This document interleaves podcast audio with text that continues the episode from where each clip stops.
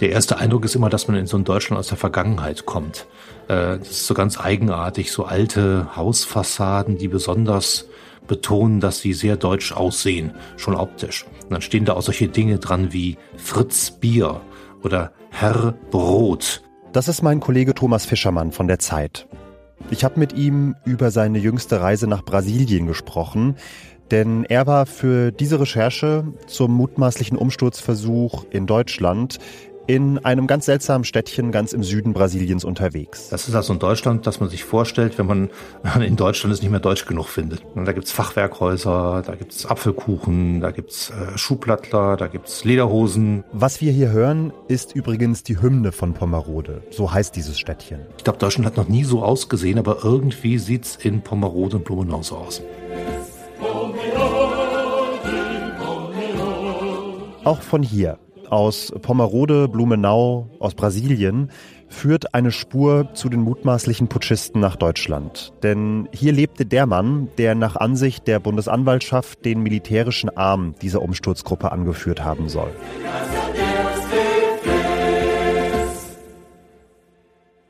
Der lebte den größten Teil auf so einem, ja, wie soll man das sagen, auf so einem Bauernhof, wo aber nichts angebaut wurde. So ein Bauernhaus äh, mit schöner Landschaft drumherum. Sehr versteckt, gar nicht leicht zu finden, eher am Rand des Ortes, äh, wo man dann einen äh, Schotterweg hochfahren muss, auch wieder ziemlich weit und äh, äh, dieses Stacheldraht umzäunte Anwesen dann dort vorfindet. Dieser Mann heißt Rüdiger von Pescatore und er ist ein ehemaliger Bundeswehrsoldat, Fallschirmjäger, später Oberstleutnant und Kommandeur des Fallschirmjägerbataillons in Calw. Mitte der 90er Jahre hat von Pescatore aus Bundeswehrbeständen Waffen unterschlagen. Er ist deshalb verurteilt worden vor Gericht und vor allem aus der Armee entlassen worden. Und dann ist er nach Brasilien ausgewandert und am Ende nach Pomerode gezogen in dieses imaginierte, kleine, seltsame Stück Deutschland am anderen Ende der Welt. Heute lebt Pescatore nicht mehr dort, denn er sitzt in Deutschland in Haft. Aber die Menschen in Pomerode, die erinnern sich noch an ihn. Und einige von ihnen haben meinem Kollegen Thomas von ihren Erinnerungen an Pescatore erzählt. Genau, der war sehr verschlossen. Der hat meistens auf seinem Bauernhaus gehangen und äh, ist selten mal rausgekommen. Die unmittelbaren Nachbarn äh, sagen, dass sie ihn selber kaum mal gesehen hätten. Der ist halt mit dem Auto reingefahren und mit dem Auto rausgefahren. In Brasilien, so klingt das, war Pescatore also wohl in erster Linie ein Eigenbrötler. Und äh, hat dann aber sehr viel Sozialleben trotzdem gehabt äh, zu Leuten in Deutschland. Der war in zahllosen äh, Internetgruppen organisiert äh, über Telegram und äh, hat sehr viele Videogespräche wohl auch geführt mit Leuten in Deutschland. Man kann sich das fast ein bisschen vorstellen, dass der immer mehr in diese Gruppen da reingesogen wurde, als er zu Hause saß. Pescatore hat den Menschen in Pomerode wohl öfter davon erzählt, dass er irgendwann mal zurück nach Deutschland möchte. Im Augenblick sei das aber noch nicht gut, weil Deutschland im Augenblick kein gutes Land sei. Kein gutes Land wegen der politischen Lage in Deutschland, wegen der Bundesregierung. Aber er soll auch gesagt haben, es gebe dort in Deutschland Menschen, die sich dafür einsetzen, dass das wieder mal ein besseres Land werde. Und vielleicht würde er dann auch wieder zurückgehen. Und als es dann äh, näher dazu kam, dass er abreisen würde, hat er wohl erzählt, er gehe für einige Zeit jetzt nach Deutschland, um einem Freund zu helfen. Und genau das hat er getan. Im Herbst 2021.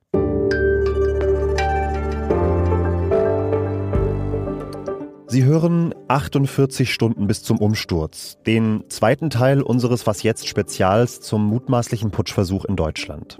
Wenn Sie Teil 1 noch nicht gehört haben sollten, dann fangen Sie am besten mit dem an, den finden Sie im gleichen Podcast-Feed, in dem Sie auch gerade diese Folge hören. Und wenn Sie Teil 1 geschafft haben, dann kommen Sie einfach hierher zurück.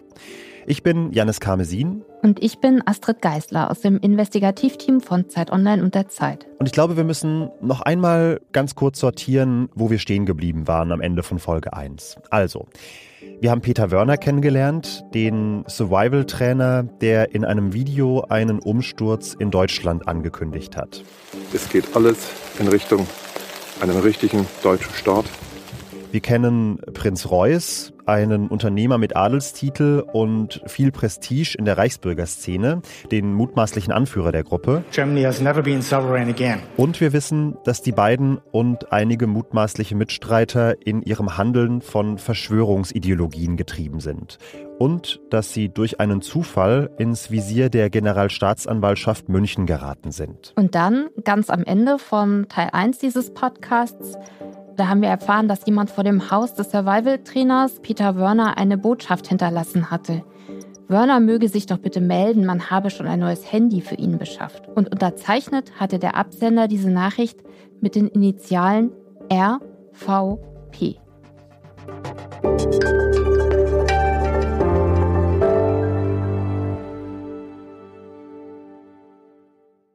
Ich zähle jetzt mal stellvertretend für alle eins und eins zusammen und sage, RVP, das steht mutmaßlich für Rüdiger von Pescatore, also diesen zurückgekehrten Auswanderer aus Brasilien. Was verbindet den denn mit dem bayerischen Survival-Trainer Peter Wörner? Das ist die gemeinsame Laufbahn bei der Bundeswehr. Pescatore war früher mal Wörners Kommandeur bei der Bundeswehr gewesen. Er ist schon damals beim Bund mehrfach wegen seiner politischen Haltung aufgefallen. Ein ehemaliger Rekrut zum Beispiel, der erinnert sich, dass Pescatore ihm und anderen Kameraden Wehrmachtslieder beigebracht habe. Aber Peter Wörner scheint diesen früheren Vorgesetzten gut in Erinnerung behalten zu haben. Denn Chatnachrichten belegen, dass Wörner bei Prinz Reuß persönlich angefragt hatte, ob man Pescatore nicht aufnehmen wolle. Und äh, Prinz Reuß hat das abgenickt. Er hat nur geschrieben, okay, Sie bürgen. Ja, das würde ich als äh, Ja verstehen, glaube ich.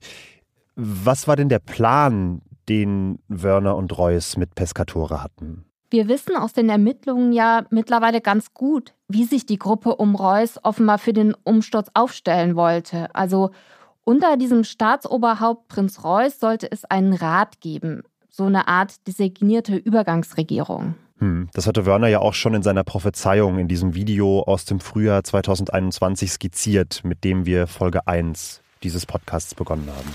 Es wird voraussichtlich ein Rat entstehen. Mit jeweiligen Fachleuten für Themengebiete wie Gesundheit, Recht, Außenpolitik und so weiter. Ein Rat von weisen Männern und Frauen, die dann zukünftig die Geschicke dieses Landes leiten werden. Und eben zu diesem Rat sollte dann auch Pescatore gehören, als Chef des militärischen Arms der Gruppe. Davon jedenfalls ist die Bundesanwaltschaft mittlerweile überzeugt. Was heißt das denn konkret? Also, was genau tut Pescatore nach seiner Rückkehr nach Deutschland? Er soll offenbar militärische Strukturen aufbauen und dafür ist er viel unterwegs, vor allem in Süddeutschland. Da wohnt er zeitweise bei einem länger krankgeschriebenen KSK-Soldaten in der Nähe von Tübingen und er kümmert sich darum, weitere Menschen für den Umsturz zu rekrutieren. Ein mittelfristiges Ziel ist es offenbar überall im Land, sogenannte Heimatschutzkompanien aufzubauen. Und die machen was genau, diese Heimatschutzkompanien? Diese Heimatschutzkompanien, das sind sowas wie Basistruppen. Die sollten den Ermittlungen zufolge nach dem Tag X dafür zuständig sein, Politiker und Entscheidungsträger festzunehmen oder sogar zu töten. Die Bundesanwaltschaft ist heute überzeugt, dass eine dieser ersten Heimatschutzkompanien in Horb am Neckar entsteht. Eine andere wohl in der Nähe des Jagdschlosses von Prinz Reuß in Thüringen und eine im sächsischen Erzgebirge. Okay, das klingt also so, als wüchse die Gruppe in dieser Phase weiter, als würde sie immer größer. Genau, und zwar nicht nur, indem sie diese Heimatschutzkompanien versucht aufzuziehen. Einige Mitglieder des militärischen Arms, die arbeiten bald wirklich in, quasi in Vollzeit für die Gruppe. Die bestellen Uniformen im Wehrmachtsstil. Ein paar von ihnen spähen Bundeswehrkasernen in verschiedenen Regionen Deutschlands aus. Manche von ihnen sind schon bewaffnet, einige versuchen weiter aufzurüsten. Und sie entwickeln auch einen echt großen bürokratischen Eifer, ordern sogar offizielle Dienststempel oder lassen eigene Kfz-Kennzeichen prägen. Und es stößt auch ein Mann zu der Gruppe, der die Gabe besitzt, Menschen zu überzeugen. Und zwar vor allem von sich selbst. Dieser Mann gewinnt auch das Vertrauen von Pescatore mit einer ziemlich vollmundigen Behauptung dass er in Kontakt stehe mit den allerhöchsten Ebenen der Macht.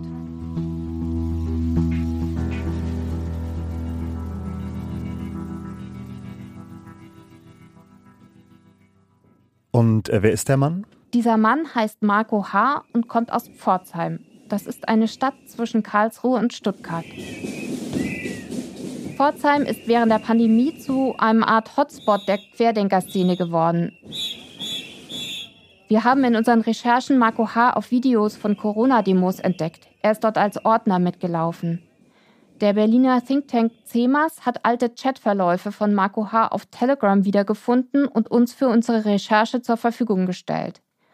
Diese Chats dokumentieren, wie Marco H. sich über die Pandemiejahre immer weiter radikalisiert hat. Er ist erst Reichsbürger, schließt sich in der Pandemie dann Corona-Leugnern an, später taucht er in QAnon-Gruppen auf.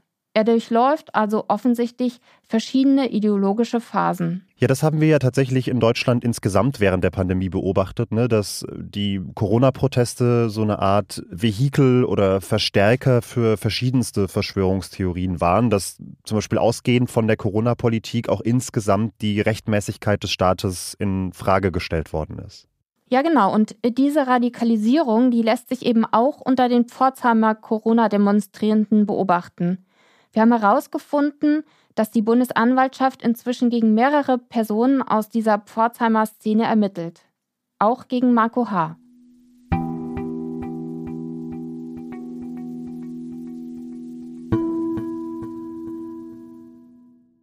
Also ein Bedrohungsgefühl kam eigentlich erstmalig mit dieser Aufkleberaktion zustande.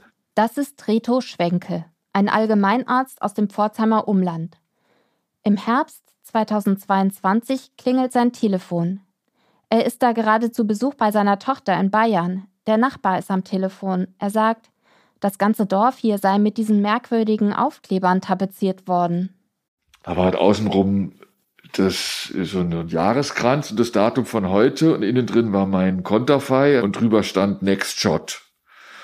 So dass man es natürlich verstehen kann, Next Shot ist den knallen wir ab zum Datum XYZ oder man könnte auch verstehen, der impft halt immer zu. Die Ermittler glauben, dass Marco H. hinter der Aktion gesteckt haben könnte. Genau wie hinter einer ähnlichen Aktion gegen einen Kinderarzt in der Region. Aber zweifelsfrei geklärt ist das nicht. Die Sicherheitsbehörden hören damals schon Marco H.s Telefongespräche ab, weil sie ihn für ein Mitglied der Gruppe Reuss halten. Mit einer Freundin spricht er zu der Zeit über nächtliche konspirative Aktionen, über Postkarten, Sticker, Psychoterror und über Ärzte, die er für Massenmörder hält. Später stellt die Polizei in Marco Haas Wohnung dann außerdem eine Liste sicher. Ein leicht verknittertes DIN A4-Blatt ist das. Vorder- und Rückseite sind beschriftet. Und darauf stehen Namen und Adressen von Menschen aus der Region. Politiker sind dabei, aber auch der Name des Arztes Reto Schwenke. Und bei dem meldet sich kurz nach der Aufkleberaktion die Polizei.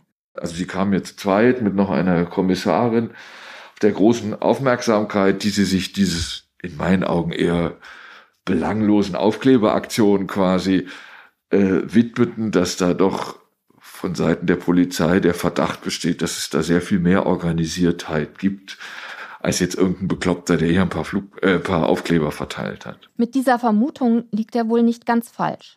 Tatsächlich glauben die Ermittlungsbehörden mittlerweile, dass Marco H. in der Gruppe der Verschwörer eine wichtige Rolle gespielt hat.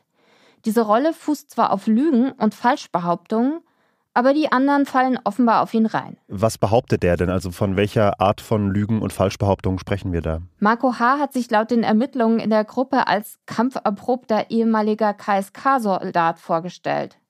Das stimmt aber gar nicht. Er hat eigentlich nur seinen Grundwehrdienst geleistet. Und dann soll er sich bei dem mutmaßlichen Militärchef Rüdiger von Pescatore noch mit einer anderen wilden Geschichte interessant gemacht haben. Er soll behauptet haben, dass er etwa anderthalb Jahre zuvor von russischen und amerikanischen Militärs in den Dienst der Allianz gestellt worden sei.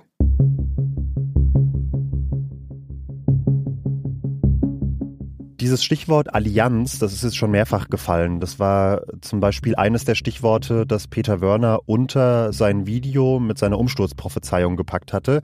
Und es kam ja auch in dieser Sprachnachricht über die 600 Kinderleichen im Ahrtal vor. Und genau das hat Trump und auch die Allianz, mit der er arbeitet, dessen Teil er ist, ähm, ja, mit dem Global Currency Reset jetzt niedergerissen. Was soll das für eine Allianz sein? Also was soll sich dahinter verbergen? Das ist gar nicht so einfach zu beantworten, denn davon kursieren auch in der Gruppe um Prinz Reuß ganz unterschiedliche Vorstellungen. Und das ist echt eigentlich kurios, denn diese Gruppe findet die Allianz ja irre wichtig. Sie glauben, die Allianz sei ein geheimer Militärbund und werde beim Umsturz die Hauptarbeit übernehmen. Also die Allianz werde die obersten politischen Ebenen in Deutschland abräumen. Und danach könne man dann selbst den Rest erledigen. Aber man ist sich in der Gruppe überhaupt nicht einig, wer eigentlich zu diesem mysteriösen Militärbündnis konkret dazugehört. Und welche unterschiedlichen Vorstellungen kursieren da im Umfeld der Gruppe? Manche vermuten, es gehe bei der Allianz um die Armeen Russlands und der USA. Andere denken, 17 Nationen seien beteiligt, mehr als eine Million Soldaten, sogar aus Indien, dem Irak und afrikanischen Staaten. Und wieder andere glauben, dass Außerirdische an der Allianz beteiligt seien. Au Außerirdische? Ja, einige hoffen nicht nur auf Hilfe einer Erdallianz, sondern wirklich auch auf eine galaktische Allianz. Der Überlebenstrainer Peter Wörner erzählt zum Beispiel einer Bekannten, dass Leute, die schon länger im Dienst dieser Allianz stünden, bereits mit deren Flugscheiben geflogen seien. Und die Frau, die im Rat der Gruppe Gesundheitsministerin werden soll, die erzählt was von Entitäten in Lichtgestalt, die vom Schöpfer geführt werden. Okay, und dieser Marco H. aus Pforzheim kommt auf die Gruppe zu und sagt, er habe übersinnliche Fähigkeiten und was auch immer die Allianz genau sei, er sei die Kontaktperson, um mit der Allianz in Verbindung zu bleiben. Ja, und damit, das ist total interessant, bringt er sich natürlich in eine Schlüsselposition. Denn die Verschwörer vermuten, was auch immer diese Allianz genau ist, sie wird der Gruppe ein Zeichen geben, wenn der Tag X kommt, also wann dann der Umsturz wirklich beginnen soll. Genau genommen geht die Erzählung so, dass es ein Signal geben werde und dann noch 48 Stunden bleiben. Ein Countdown also. Und Marco H. suggeriert, er habe persönlich einen Draht zu Mittelsleuten der Allianz und deshalb exklusives Wissen. Und wie soll dieses Signal aussehen? Also worauf warten die genau? Das Interessante ist, dass auch das eigentlich niemand so richtig weiß. Alles und nichts hätte dieser Startschuss sein können politische Großereignisse, Naturkatastrophen, ein Stromausfall. Der Bundesgerichtshof hat dazu in einem Beschluss festgehalten, ich zitiere jetzt, es bestand daher die konkrete und sich potenziell jederzeit realisierende Gefahr, dass die Umsturzpläne vollzogen werden. Okay, aber ein Signal, von dem niemand weiß, wie es aussieht, ist ja in sich schon ein schlechtes Signal, weil am Ende ja dann doch niemand so genau weiß, wann es losgehen soll. Oder sehe ich das falsch? auf jeden Fall ziemlich unberechenbar. Und es produziert auch innerhalb der Gruppe ständig Unsicherheiten und Missverständnisse.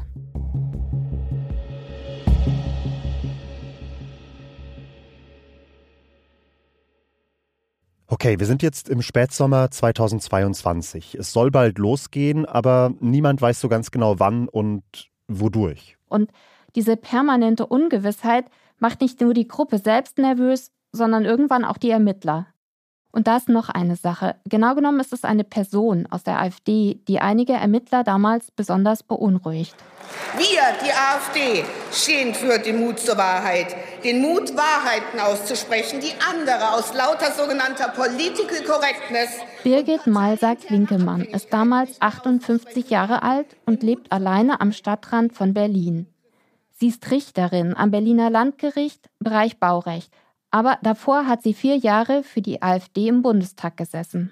Was ja bedeutet, dass sie als ehemalige weiter problemlos in den Bundestag rein und rausmarschieren kann, ne?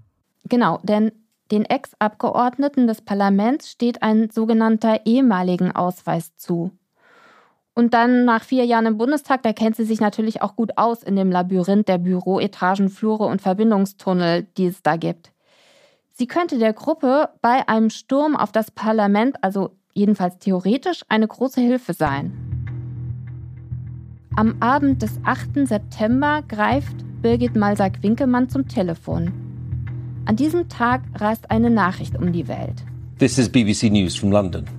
Buckingham Palace has announced the death of Her Majesty Queen Elizabeth II. An dem Abend ruft sie einen Bekannten an. Sie fragt ihn, ob das der Startschuss sei. Also sie dachte, dass der Tod der Queen dieses Signal sein könnte, dass es jetzt dann aber wirklich losgeht. Genau, dieses Signal, auf das alle ja die ganze Zeit schon warten. Und in der Verschwörungswelt, da gibt es keine Zufälle. Alles hängt mit allem zusammen. Und deswegen wird auch dieser Tod von Queen Elizabeth II. als wichtiges Zeichen gedeutet. Mehrere der Umstürzler glauben nämlich tatsächlich, dass die Queen eigentlich schon viel länger tot gewesen sei und sie liege seither in einer Kühltruhe. Dass an diesem 8. September dann ihr Tod offiziell verkündet wird, das müsse ja dann etwas heißen, denken sie.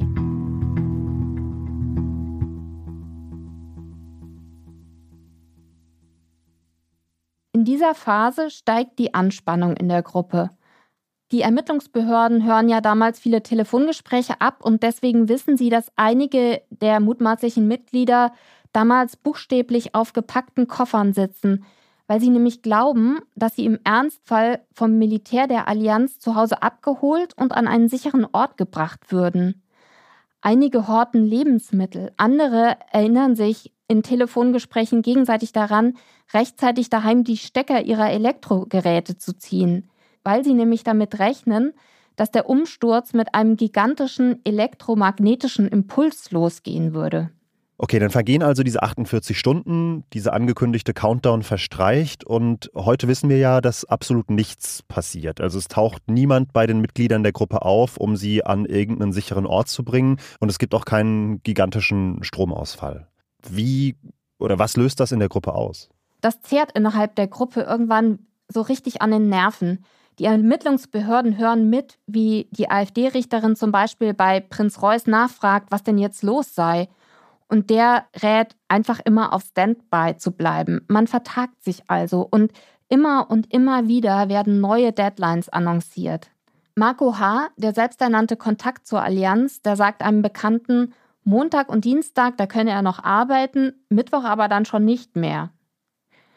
Und dann kommt der Morgen des 20. September 2022.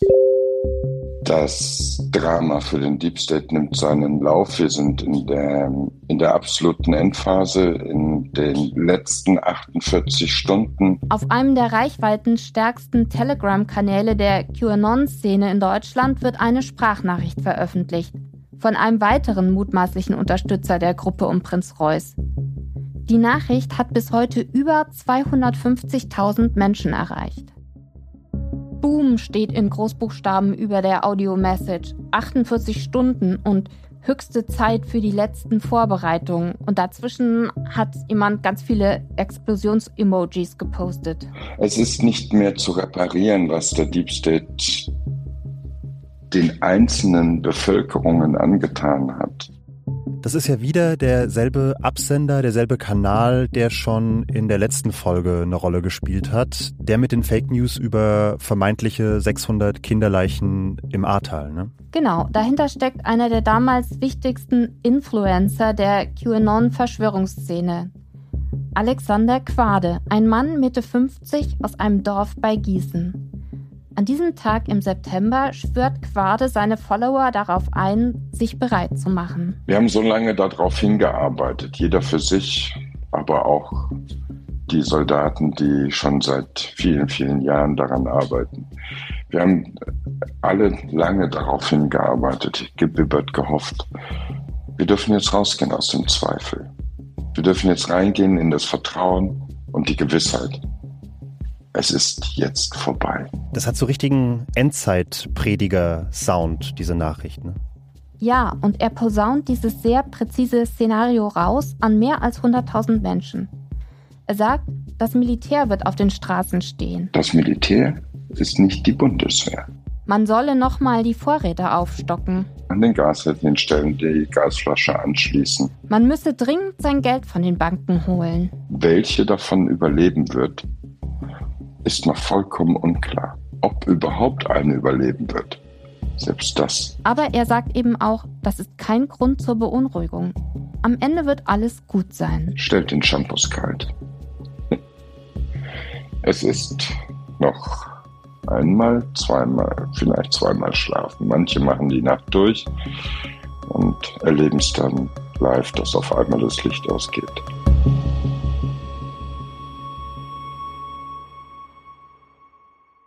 Ja, aber man ahnt es schon, wieder zweimal schlafen und dann passiert wieder nichts. Klar, nichts passiert. Und so geht das dann über Monate. Keines der vielen vermeintlichen Signale stellt sich als wahr heraus. Die ersten fragen sich dann irgendwann, ob sie Lügnern aufgesessen sind. Einmal hören die Ermittler, wie Prinz Reuß am Telefon sagt, er fühle sich verarscht. Das war wohl als Anspielung auf die Rolle des Pforzheimers Marco H. gemeint. Reuß entwickelt da offenbar auch Sorgen, dass ihm das ganze Projekt irgendwie entgleitet. Inwiefern entgleitet, also dass er die Kontrolle verliert? Naja, er fürchtet, dass er die Kontrolle darüber verliert, wen der militärische Arm der Gruppe unter Rüdiger von Pescatores Führung in Süddeutschland eigentlich so rekrutiert. Er fürchtet, dass alles auffliegen könnte, überlegt wohl sogar, Pescatore zu entmachten. Und umgekehrt scheint auch Pescatore an Reuß zu zweifeln. Und im kleinsten Kreis wird damals überlegt, ob man Reuß durch einen anderen Anführer mit Adelstitel ersetzen könnte. Und trotz aller Zweifel und Anspannung machen sie dann doch mit ihren Vorbereitungen weiter. Aber dann entscheidet die Bundesanwaltschaft, dass sie nicht länger warten wird. Sie beginnt mit den Vorbereitungen einer Razzia mit tausenden Einsatzkräften. Sowas dauert Wochen und jeder Tag ist ein Risiko. Denn die Ermittlerinnen und Ermittler können ja nicht ausschließen, dass irgendwo in Deutschland einer der Umstürzler ungeduldig wird und einfach schon mal loslegt. Aber das passiert nicht. Es ist einer der größten Antiterroreinsätze in der Geschichte der Bundesrepublik. Am 7. Dezember 2022 durchsuchen 3000 Polizisten 162 Häuser, Wohnungen und Büros. Von sogenannten Reichsbürgern in elf Bundesländern. Sie nehmen 25 Beschuldigte fest. Mutmaßlichen Rädelsführer einer terroristischen Vereinigung. Darunter Prinz Reuß, die Richterin Birgit Malsack-Winkemann, der ehemalige Kommandeur Rüdiger von Pescatore, der Survival-Trainer Peter Werner und der Influencer Alexander Quade. Das war heute Morgen ein Paukenschlag. Und mit dieser Razzia, mit diesen Festnahmen, zerschlagen die Behörden diesen mutmaßlichen Plan zum Umsturz. Diese Vorbereitungen, die nach allem, was wir wissen, was wir hier im Podcast erzählt haben, über ein Jahr angedauert haben.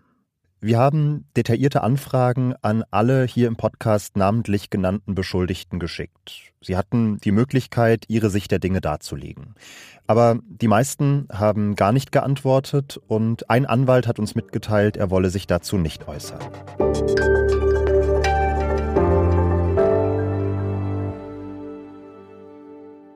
Astrid, diese Razzia ist jetzt ein knappes halbes Jahr her nach all den Monaten, die ihr diese Gruppe jetzt hoch und runter analysiert habt, für wie gefährlich hältst du sie denn tatsächlich? Also klar, es hat da nicht an Fantasie und an Wahnsinn gemangelt, aber die hätten es doch niemals geschafft, die deutsche Regierung abzusetzen, oder siehst du das anders? Nee, natürlich hätten sie das nicht geschafft.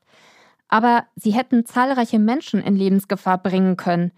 Denn diese Gruppe war ja bewaffnet. Teilweise waren das legale Waffen, weil die Leute Sportschützen waren. Teilweise hatten sie sich aber auch illegal Schusswaffen besorgt.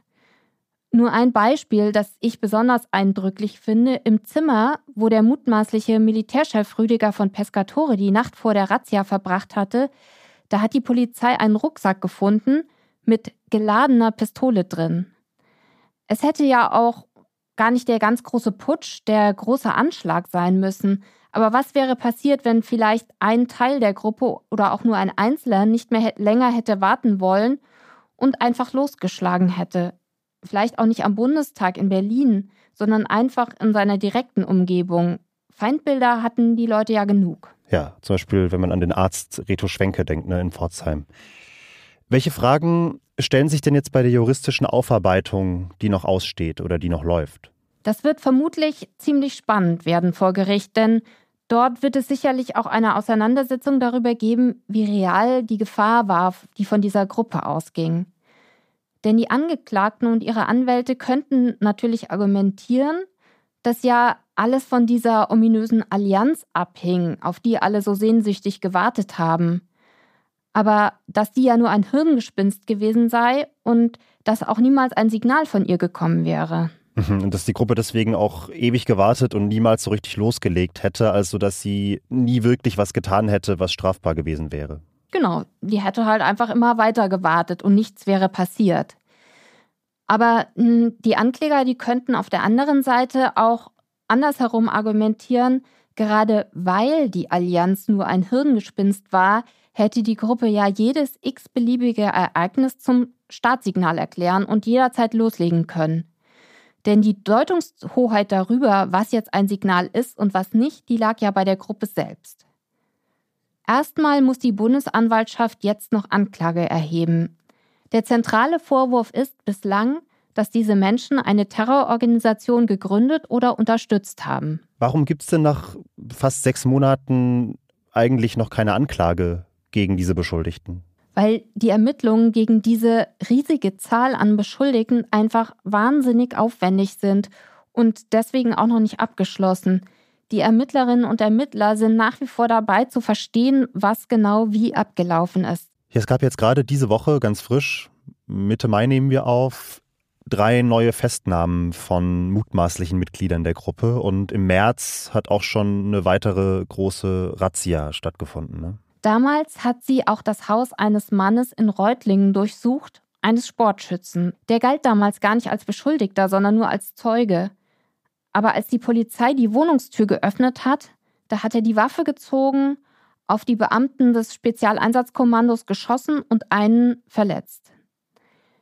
Wenn es also noch eines Belegs für die Gefährlichkeit, die Unberechenbarkeit der Gruppe bedurft hatte, dann hat der Mann aus Reutlingen den an diesem Tag geliefert. Ja, ich erinnere mich, an dem Tag haben wir bei Was Jetzt auch in der regulären Folge über diese Razzia berichtet. Der Mann soll auch ein Anhänger der Reichsbürgerideologie gewesen sein. Und da ist er nur einer von vielen. Das Bundesinnenministerium, das habe ich nochmal nachgeschlagen, schätzt die Zahl der sogenannten Reichsbürger in Deutschland mittlerweile auf rund 23.000 Personen. Und das ist wahrscheinlich eher noch konservativ geschätzt. Wahrscheinlich sind es noch viel mehr, genau. Und dieser Fall zeigt ja gerade, wie sehr sich die Szenen inzwischen auch vermischen. Also das sind ja nicht mehr nur die Reichsbürger. Expertinnen glauben, dass nach den USA der deutschsprachige Raum inzwischen die größte Schar an QAnon-Gläubigen vereint. Und auch nach der Razzia gegen die Gruppe um Prinz Reuß verbreiten sich diese Verschwörungserzählungen ungebremst weiter. Ja, zum Beispiel ja auch in Pforzheim. Da gehen die Corona-Demos weiter. Ich weiß das, weil ich aus Pforzheim komme. Und auch ihr seid ja Anfang des Jahres nochmal hingefahren und habt euch dort umgehört, ne?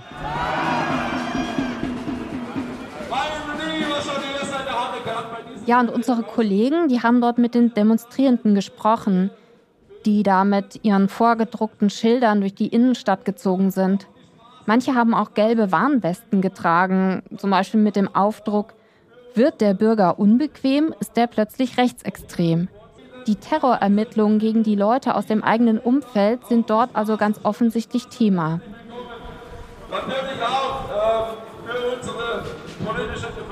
Wenn man die Demonstrierenden auf die mutmaßlichen Mitglieder der Gruppe Reuss anspricht, die in U-Haft sitzen, dann bekommt man von einigen zu hören, die seien ja politische Gefangene, aus dem Verkehr gezogen, weil sie Menschen begeistern.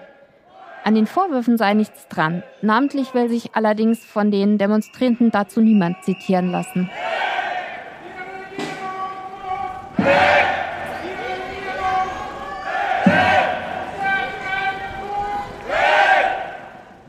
Einige der Demonstrierenden haben sich bei meinen Kollegen beschwert, man würde sie zu Unrecht als Reichsbürger abstempeln. Und ein älterer Ordner der Demonstration hat einem meiner Kollegen sogar erklärt, wir alle seien doch Reichsbürger, denn schließlich seien wir alle Bürger des fortbestehenden Deutschen Reichs. Und ich glaube, ich liege nicht falsch in der Annahme, dass das alles keine Pforzheimer Eigenheit ist, sondern dass genau diese Muster sich auch anderswo in Deutschland wiederfinden. Ja, leider ist das so. Also in Thüringen, da in der Ecke, wo auch dieses Jagdschloss Weidmannsheil von Prinz Reuß liegt, da gibt es ein Gehöft, auf dem soll sich die 148. Heimatschutzkompanie der Gruppe getroffen haben, also eine dieser militärischen Basiseinheiten, die die aufbauen wollten. Auf diesem Gehöft, da lebt eine Frau um die 60. Sie ist bei der Razzia nicht verhaftet worden, aber die Polizei hat ihr Haus durchsucht. Sie hat Reichsbürgerliteratur darin gefunden, eine Armbrust, Buschmesser, Bajonette, Funkgeräte, Munition und eine versteckte Waffe. Einer meiner Kollegen hat kürzlich nochmal bei dieser Frau geklingelt, um mit ihr zu sprechen. Und da hat sie aus dem Fenster gerufen, haben Sie sich schon mal mit Q beschäftigt? Also QAnon. Und dann hat sie begonnen, meinem Kollegen von der Allianz zu erzählen.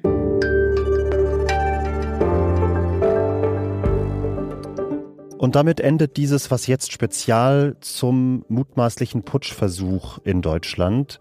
Das Skript für diese Folge und Teil 1 haben wir beide zusammengeschrieben. Das sind Janis Karmesin und Astrid Geisler. Außerdem waren an dieser Recherche eine ganze Menge KollegInnen beteiligt, namentlich Martin Steinhagen, Christina Schmidt, Yassin Mushabash, Christian Fuchs, Thomas Fischermann und Johannes Grunert. Redaktionell betreut hat die Folge Konstanze Keins aus dem Podcast-Team und die Produktion haben Maria Swidrik und Milica Tekeljeva von Pool Artists übernommen. Was Ihnen zu diesem Thema und zu dieser Folge in den Sinn kommt, das können Sie uns gerne schreiben, wie immer an wasjetzt.zeit.de. Alles Gute und bis bald.